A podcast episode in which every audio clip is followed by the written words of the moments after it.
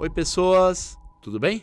Sou Erlan Fellini, um dos sócios fundadores do Exag Medicina, e o meu compromisso nesse projeto é transformar você, estudante, em um vestibulando de alta performance.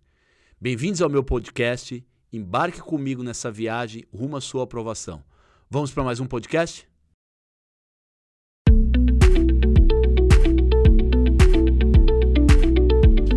Oi, pessoas, tudo bem? Meu nome é Erlan Fellini, sou seu novo aliado nessa busca da sua vaga pelo vestibular. Me segue nas redes sociais, Erlan no Instagram, arroba Erlan Fellini. Curta, compartilhe, ative o sininho. Eu estou aqui com o professor Tiago Rosante, professor, professor do ESAG, de História, né? E como eu prometi para vocês, vamos debater hoje a parte só de Brasil Colônia. Lembra que eu te falei que teu cérebro fixa 70% com debate? Então, assim que você vê esse vídeo, vai estar disponibilizado para você questões do Enem referente a Brasil Colônia. Aí você vai praticar, praticando você fixa 85%, 80% do conteúdo. Tudo bom, Rosante? Vamos, vamos iniciar esse, esse projeto social, né? Que que eu acho que o Rosante ele quis participar. É, é uma coisa muito legal. E eu insisto, o nosso objetivo, o objetivo de todos do ESAG que estão empenhados nisso, é com que esses vídeos eles cheguem nos locais menos favorecidos. Eu vou repetir isso mil vezes, porque eu preciso da ajuda de vocês para que isso aconteça. Quer falar alguma coisa pessoal, Rosante? Cara, bom dia. Primeiro agradecer a oportunidade, o convite. É, a gente se conhece a longa data, já essa confiança é recíproca e eu sei que o projeto que você quer tocar é um projeto para melhorar a questão do acesso às universidades para as pessoas que não têm condição. Então, todas essas dicas que você está dando, que você foi buscar, foi fazer curso, eu sei que agora você está disponibilizando no seu canal aí. Então, isso é muito interessante para aluno que não tem condição de sair de uma área mais afastada e ir para um grande centro procurar uma informação mais apurada, mais direcionada para um processo vestibular, para o Enem ou para qualquer outro tipo de prova, isso já dá uma grande ajuda. Claro que toda vez que você chamar para ajudar um projeto desse tipo, eu vou estar tá aqui. Eu te agradeço. E, e, e, e não é só isso, você vê que também isso serve para todos os alunos, né? Porque é, é, é, é, como eu falo, é muito importante você ter um debate dessa forma em alto nível para que você fixe o conteúdo. Então vamos lá, vamos, vamos falar um pouquinho de Brasil Colônia? Claro, vamos, vamos lá. lá. Brasil Colônia, é, todo mundo quando pensa em Brasil Colônia associa muito as grandes navegações, né? Eu sou da área de exatas, mas é aquilo que eu falo para tudo que é aluno, inclusive os alunos do ESAG. Você, vestibular tem uma característica própria. O Enem é de uma forma, FUVEST faremos a mesma coisa com a FUVEST, com a Unicamp, com a Unesp. Ou seja, meu objetivo aqui é com que você erre uma ou duas questões de história no máximo no Enem. Se você errar duas, eu vou ficar chateado com você. Vamos partir para errar no máximo uma. Então vamos lá, Grandes Navegações, né, envolve o mercantilismo, o descobrimento, né? Então eu queria que você pontuasse um pouco para o pessoal, é, como, como que surgiu né, essa descoberta? Porque o Brasil colônia ele começa com a descoberta, né? Claro. Então eu queria que você explicasse, você é o especialista da, da área, né? Bom, então, o, o, aluno não pode deixar de entender que por uma prova do Enem, o Enem que não é baseado em conteúdo a seco, em questões que você pode até considerar assim muito aprofundadas, são questões baseadas em habilidades e competências. O que o aluno tem que entender das grandes navegações, o que ele tem que saber das grandes navegações, é o motivo do porquê, por exemplo, os europeus que tinham uma rota razoavelmente tranquila para chegar no Oriente e buscar especiarias, de repente iam se lançar em alto mar e arriscar navegar num mar, como era chamado o Oceano Atlântico, o mar desconhecido. Era o mar desconhecido. Ou então, o mar tenebroso. Sim. E o que que, o, que, que levou, né? Eles se lançarem nessa. nessa foi uma aventura, né? Sim. Mas uma aventura com, com algo por trás, né? Então, claro. Ser... Ninguém vai para o meio do oceano à toa. Os caras foram para o meio do oceano por quê? O que, que eles estavam buscando? Especiarias. Isso todo aluno que já estudou minimamente história, ali o período do, começo do descobrimento do Brasil, sabe que os portugueses estavam atrás de especiarias, como toda a Europa estava atrás de especiarias. Cravo, canela, pimenta, especiarias exóticas asiáticas, além de seda, porcelana, mirra que vinha da China. Isso era muito valioso na Europa, porque na Europa você não tinha nada do tipo, nenhum tipo de tempero, a não ser o sal. Então, pro, pro, além, pra, além de você conseguir conservar os alimentos, você consegue também melhorar o paladar, o gosto, obviamente. E a gente sabe que o, a comida move o mundo. Comer bem faz com que as pessoas fiquem felizes. E aí imagina você ter um mercado enorme desse, a Europa inteira, podendo abastecer a Europa com especiaria e buscando num lugar exótico. O problema é, por que, que eles foram para um mar que era é, desconhecido. É, já, já, já, eles já tinham a rota do Mediterrâneo. Sim. Então eles já sabiam, né, que lá ele. E, lógico, quem. Se você pegar o mapa da Europa, e para o Mediterrâneo é muito mais simples. Sim. Ou seja, era, além de ser uma rota conhecida, era uma rota próxima, né? Por que eles se lançaram ao mar, então? Então, essa, essa necessidade, essa força maior, obrigou os caras a irem para o Oceano Atlântico, para o mar desconhecido, na época. Por quê? Porque ocorreu um problema. Primeiro que o mar Mediterrâneo era monopolizado por cidades italianas, Gênova e Veneza, que garantiam que sua frota naval o controle dos portos. Então você podia navegar no Mediterrâneo, mas você não tinha onde ancorar e fazer troca de produtos. Já era um problema. E depois desse domínio italiano, aconteceu uma coisa pior para a Europa, que foi a tomada da, dos portos em Constantinopla pelos turcos otomanos. Um processo de expansão do Islã. Esses caras tomaram os portos na Europa, é, fecharam Constantinopla, o principal porto, e outras cidades da região. E aí os europeus não tinham mais acesso a esses produtos. Na verdade, é até falso falar que eles não tinham acesso. Eles tinham acesso, só que era muito caro. E aí, para você revender na Europa, ficava inviável. Então eles, eles, teriam acesso, mas eles teriam que pagar. Exatamente. E aí não valia a pena. É, isso é muito importante porque muitos livros de história não relatam isso, né? Então houve realmente esse, essa tomada, né, de Constantinopla e, e, e eles poderiam, só que aí encareceria, né? Exatamente, as relações. E aí os portugueses que estavam há muito tempo, a burguesia portuguesa que sonhava há muito tempo em chegar a essas especiarias, os caras decidem ir para um outro lugar. Tipo assim, vamos, a gente vai se lançar ao mar. Vamos para o mar, vamos para o oceano e a gente vai tentar a sorte. Mas, mas quando, quando a gente fala vamos se lançar no oceano, então a gente está falando, já está começando a, a, pautar as grandes navegações. Sim, né? sim. Então, por que, que Portugal saiu na frente nas grandes navegações? Ah, isso é um ponto importante, o pioneirismo português. Por que Portugal é o pioneiro? Porque vamos pensar naquela, nos fatores meio é, óbvios.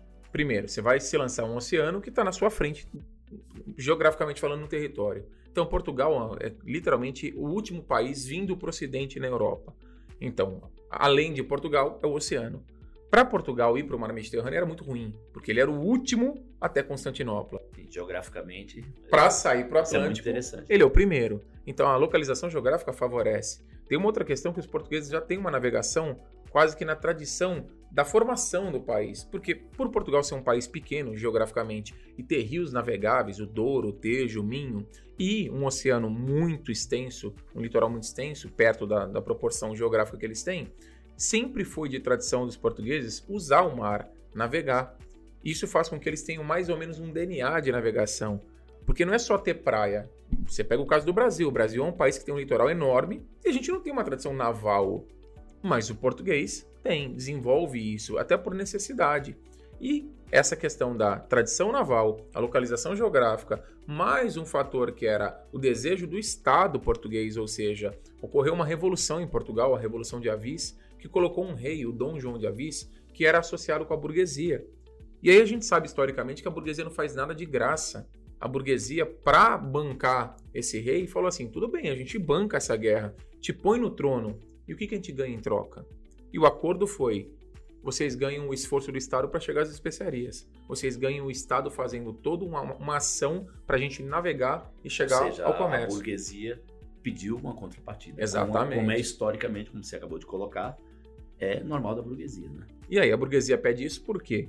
Porque a Europa vivia um modelo econômico que a gente pode chamar de mercantilismo ou capitalismo mercantil. E essa coisa. Fala em mercantilismo, uma coisa que é, é, como eu falei para vocês, eu, eu, sou da área de exatas, mas eu não erro questões de história de vestibular. Porque cada, cada vestibular tem a sua característica. Mercantilismo. Quais as principais características do mercantilismo? Isso é, isso é bastante pedido. Sim, sim, aparece em várias provas. O mercantilismo é, é, até muito fácil do aluno lembrar, porque quando você pensa em mercantilismo, tem que pensar assim: para o mercantilismo funcionar, a primeira coisa que você precisa é ter uma moeda única. E óbvio que o mercantilismo só é possível com a centralização do Estado, do poder na mão de um rei. Ou seja, você vai pensar em mercantilismo, você vai pensar em política absolutista. E aí você vai criar a ideia de uma moeda única, só que nas as moedas na época não tinham como hoje um papel que circulava garantido pelo Estado. O que dava valor à moeda era o próprio metal no qual a moeda era feita. Ou seja, ou ouro, ou prata, em alguns casos cobre Isso ou bronze. É chamado de metalismo. né? Isso, metalismo. Você pode chamar por outros nomes em outros lugares, como bulionismo era o nome que se dava na Espanha, colbertismo na França, mas o metalismo no geral é o que aparece em prova, que é o acúmulo de metal precioso na época do mercantilismo. Por quê? Porque nem todo país produz tudo que consome. Então a ideia é, eu tenho que ter metal para se for necessário comprar algo que eu precise, eu tenha metal para dispor para essa compra. Ou seja, o ideal era manter um país que comprasse pouco de fora e que vendesse muito para fora, que economicamente a gente chama vulgarmente de balança comercial Favorável. favorável. A Que ideia é outra é, característica do mercantilismo. Exatamente. Balanço comercial favorável. se eu tenho que comprar, eu tenho que comprar pouco. E se eu tenho que vender, eu tenho que procurar vender muito. Só que aí a ideia de como que eu compro pouco?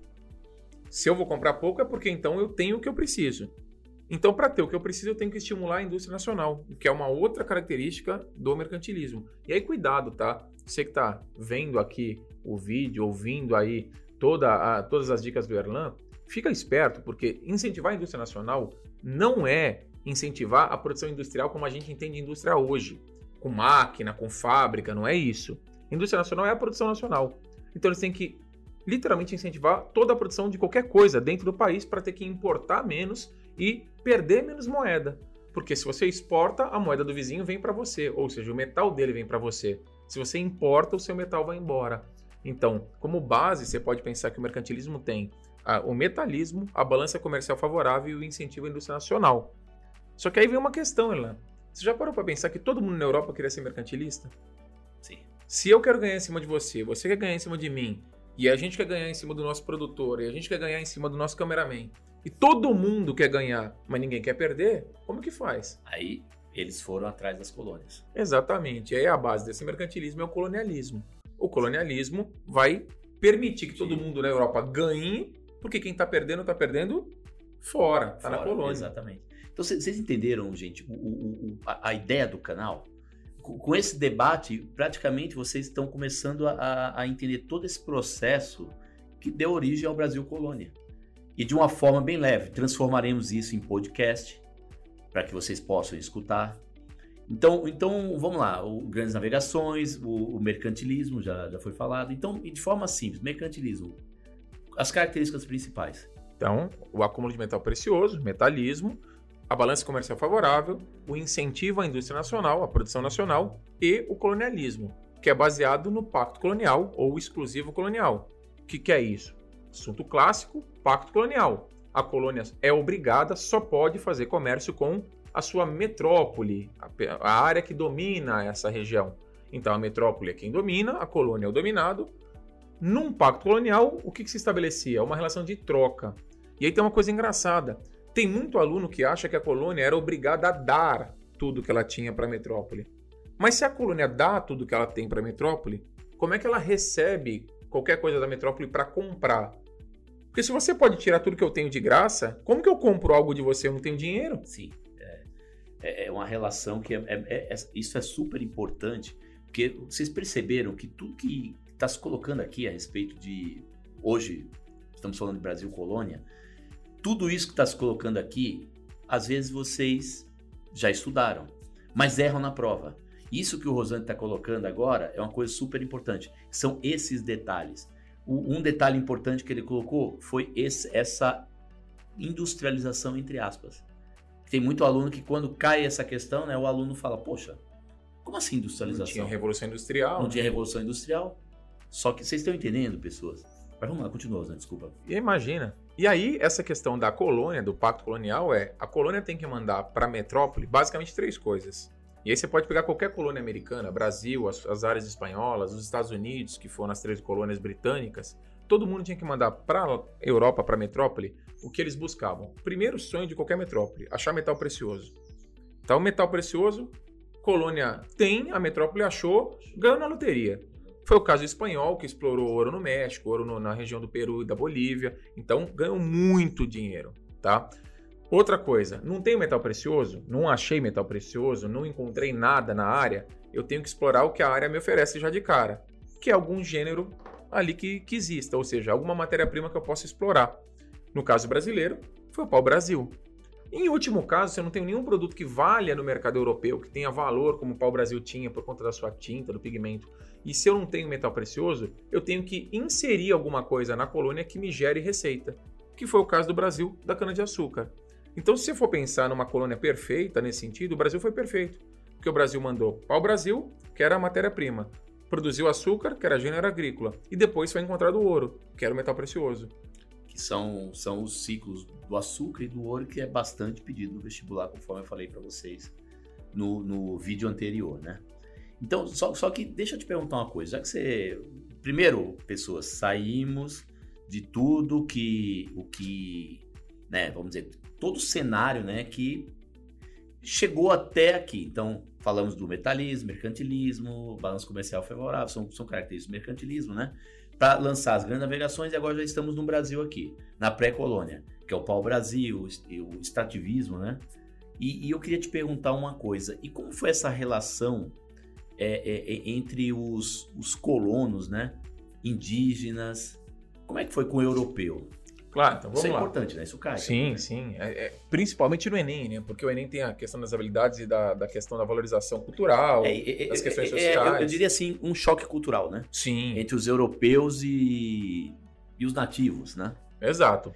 É, é, aí você tem uma coisa interessante, porque assim, acaba- a gente estava falando de pacto colonial e a gente está falando que a, a colônia vai mandar tudo para a metrópole, a metrópole mandava para a colônia mão de obra escravo, que eram os, os escravos africanos, que os escravizados lá na África, que eram mandados para cá, e eles mandavam para a colônia manufatura, produtos fabricados lá para serem comprados aqui. E aí você tem que ter uma relação com o nativo. Primeiro, para você oferecer seu produto, segundo, para você se instalar no terreno, porque muita gente tem aquela lenda de que o índio brasileiro era muito bonzinho, nunca lutou para defender seu território. Realmente, ele era menos beligerante que os índios da América do Norte, por exemplo, que os incas, porque eram grupos tribais muito espaçados no território, então não tinham um número muito grande e também não tiveram um contato hostil de cara com os portugueses. Mas essa questão de choque cultural, obviamente, existe. Você imagina você um nativo morando numa praia brasileira e de repente chega um navio, uma caravela, que você nunca viu nada similar na sua frente. E eles, eles achavam os nativos inferiores, não? Porque existia um filósofo na época, Montaigne, né? Que ele, ele pregava algo diferente, né? Sim, o Montaigne era um cara que falava o seguinte: é, você não pode julgar inferior o que é diferente. Então, você não pode falar, ó, esse cara é inferior porque ele não vive como eu vivo. Mas aí você tá pegando o seu umbigo como padrão e o resto do mundo que se exploda. E essa é uma coisa que os europeus da época faziam muito. Ah, aquele cara lá é atrasado. Por quê? Ah, porque ele vive sem uma, uma casa como a minha. Porque ele não tem uma moeda como a minha. Porque ele não tem uma economia como a minha. E? Isso para Enem é super importante. Sim, né? sim. Esse Vocês choque cultural é pessoas, que fantástico. choque cultural, o Enem, ele, ele, ele, ele cobra muito isso, né? Então, e aí você tem que pensar que nesse primeiro contato você tem um choque tanto dos portugueses, dos europeus como um todo, com os nativos, porque o hábito era completamente diferente. Eles não tinham estados organizados no padrão europeu, eles não tinham uma economia é, metalizada, ou seja, não usavam moeda no sentido de adorar o ouro ou a prata, até usavam isso como adorno, mas não como moeda de troca, porque eles não entendiam por que, que o europeu queria tanto esse metal. Para o nativo, assim, se eu tiver fome, o que, que eu faço com essa moeda? Nada, eu não posso comê-la. Então, eles não entendiam muito essa, essa valorização do metal. E aquela coisa mística, né, que tem que o, o, o- espanhol chegou na atirando, né? Os portugueses chegaram trocando presentes. Isso, isso procede, não? Em partes, assim, os espanhóis inicialmente não chegam atirando porque eles não vão se defrontar com grandes povos, civilizações. Mas quando eles vão se defrontar com essas, os astecas, os incas, aí o processo é bélico. Porque não tem como você dominar uma civilização como a asteca Só que era organizado. Exatamente, que era organizado em forma de Estado, que tinha uma capital, que tinha um imperador que dominava, tinha um exército formado, trocando presente. Até porque você não queria simplesmente levar o que eles te ofereciam, você queria levar tudo que você podia. E aí eles não iam aceitar. No Brasil o processo foi mais lento, porque o índio brasileiro não vai ver o europeu como um invasor de cara. E o índio brasileiro tem uma coisa engraçada, Helena. ele pensava, ele julgava o europeu um coitado. Porque É nos, nos 30 primeiros anos da, da história do Brasil, o que, que o português tirou do Brasil? Pau Brasil. Sim. O índio pensava assim: esse cara atravessa um oceano para vir tirar madeira daqui. Madeira daqui. A terra dele deve ser uma desgraça, porque ele não tem madeira. Olha quanta madeira a gente tem. Esse cara arrisca a vida, cruza o oceano para vir buscar madeira. E aí o europeu olhava pro índio e falava assim: esse cara é muito ingênuo. Ele não entende nada de mundo. Porque pro índio, por que que você tá cruzando o oceano para vir buscar madeira? Você é louco? Ó, a gente te dá madeira. Né? E na verdade, a madeira o índio não ligava de ser levada. O índio não trabalhava de graça. Não é a madeira que ele está cobrando. Muita gente fala, ah, o português pagava o pau-brasil com bugigangas, com fitas, rendas, presentinhos. Não pagava a madeira, pagava o índio para trabalhar. Trabalhar pra derrubar a madeira. derrubar a madeira. A madeira ia de graça. O índio nunca defendeu a madeira. Até porque sobrava no Brasil. E deixa, deixa eu te perguntar outra coisa. O... Bom, vocês estão entendendo, né, gente? Como é? Vamos, vamos continuar, vamos, vamos continuar aqui batendo todo o Brasil colônia. Agora, ne- nesse, nesse, nesse período colonial, o... é bom que vocês saibam, existiam relações sociais e culturais, né? A formação da sociedade brasileira. E existia, existe aqui um mito, né? Que isso às vezes é abordado, né? Um mito da democracia racial. Mas sim. É, isso é importante, de novo, o Enem, quando vai falar de Brasil Colônia, fala muito sobre sociedade, sobre formação social, e existia, se criou uma- ideia de que o Brasil era uma democracia racial, porque já muito mais para frente, tá, no século XX, alguns sociólogos, historiadores foram estudar a formação do Brasil, como Sérgio Buarque de Holanda, meu, Caio Prado Júnior, e eles levantavam a hipótese de que o Brasil era diferente dos Estados Unidos, por exemplo, porque no Brasil a miscigenação foi muito mais fácil. Ou seja, que supostamente o Brasil não teria nenhum tipo de aversão a essa mistura de raças. Ou seja, quase aquela ideia de que no Brasil não há preconceito, porque tem muita gente miscigenada. Não dá para eu ser um mestiço e ter preconceito. Que é uma ideia falsa. Né? Exatamente, que é uma ideia existe. falsa. Que a gente vê todo dia aí casos e mais casos de situações que são é, deploráveis socialmente Absurdo, falando. Exatamente. Agora, agora o, o- é- essa mis- miscigenação, né? Ela, ela nasceu muito é, através, pessoas, dessa formação da cultura nacional, né? E Sim, principalmente da escravidão, né? Porque a escravidão né? aqui no Brasil era super presente. Na verdade, você não tinha como pensar em miscigenação sem você pensar na mescla com os negros. E mesmo a formação da cultura brasileira é muito enraizada na presença cultural africana. Se você for levantar elementos da presença cultural de europeus, negros e índios e nativos americanos eh, na formação do que é o Brasil hoje, você tem mais influência da cultura africana do que indígena. Porque os índios acabaram ou sendo dizimados no litoral ou fugindo muito para o interior. E a ocupação europeia ficou restrita durante muitos anos Ao ao, litoral. litoral. Então o contato do branco era muito maior com quem? Com os negros, Os negros. que eram escravizados da África, trazidos para cá em navios negreiros em condições que eram bizarras, absurdas. É, é- esse é um tema possível de ser cobrado esse ano, até porque tem uma produção cultural muito forte em cima. O Laurentino Gomes, o historiador que escreveu o 1808, o 1822, o 1889, os livros clássicos sobre as datas ali do, do Brasil de importância, ele está produzindo, produziu um livro sobre escravidão. E a gente sabe que essas provas gostam muito de abordar esses autores mais famosos, mais clássicos, pegar alguns trechos. Ele está trabalhando exatamente isso, essa questão da escravidão. Então, é bom você ficar de olho, você que está aí se preparando, fica de olho com isso, essa questão do tráfico negreiro, como o negro sofria para vir para cá, como era a lida dele quando chegava aqui com o senhor. E aí a questão da miscigenação, por quê? Apesar de ser uma sociedade cristã portuguesa, é, os senhores acreditavam em muitas vezes que Deus não via o que acontecia no quarto. Porque na igreja, eles Sim. não iam, em hipótese alguma, Sim. assumir um caso com uma escrava, com uma negra. Mas, obviamente, quando essa escrava engravidava e saía uma criança miscigenada, mais clarinha, como é que você justificava isso? Então todo mundo sabia que ela era filha de algum branco. Podia até não ser do senhor, podia ser o capataz, o capitão do mato, mas podia ser alguém que fosse branco. É, e agora, vocês estão percebendo, pessoas, a, a diferença? É, é isso que faz com que o ESAG tenha sucesso e seja destaque em medicina pública, em tudo que é faculdade para ele. E medicina é o curso mais difícil de entrar. Por quê? Tudo isso aqui é abordado de forma como a gente aborda no ESAG. Quer dizer, é, o, o que, que as pessoas falam? Poxa, vamos lá, é, grandes navegações, né? É, mercantilismo. Ou seja, já tem aquele script pronto em que o aluno ele estuda, porque eu não duvido do esforço de vocês, mas na hora você não consegue fazer a prova. Por que você não consegue? Porque a prova ela aborda muito mais coisas de forma muito mais inteligente, muito mais né, aprofundada do que da forma que, que se apresenta nos livros, né? Pessoas, o... olha, fechamos agora a primeira parte, parte 1, né, desse Brasil Colônia. Porque você abordar Brasil Colônia em direto, né, vamos dizer, ficaria acho que um pouco cansativo. Então fechamos a primeira parte e daqui a pouco a gente voltamos, né, Rosante? Claro, vamos claro. Uma água, um café e a gente volta para a segunda parte. Espero que vocês estejam curtindo. Curta, compartilhe, ative o sininho e vamos levar isso daí, gente, para que as pessoas tenham acesso. Esse é o nosso objetivo, tá bom?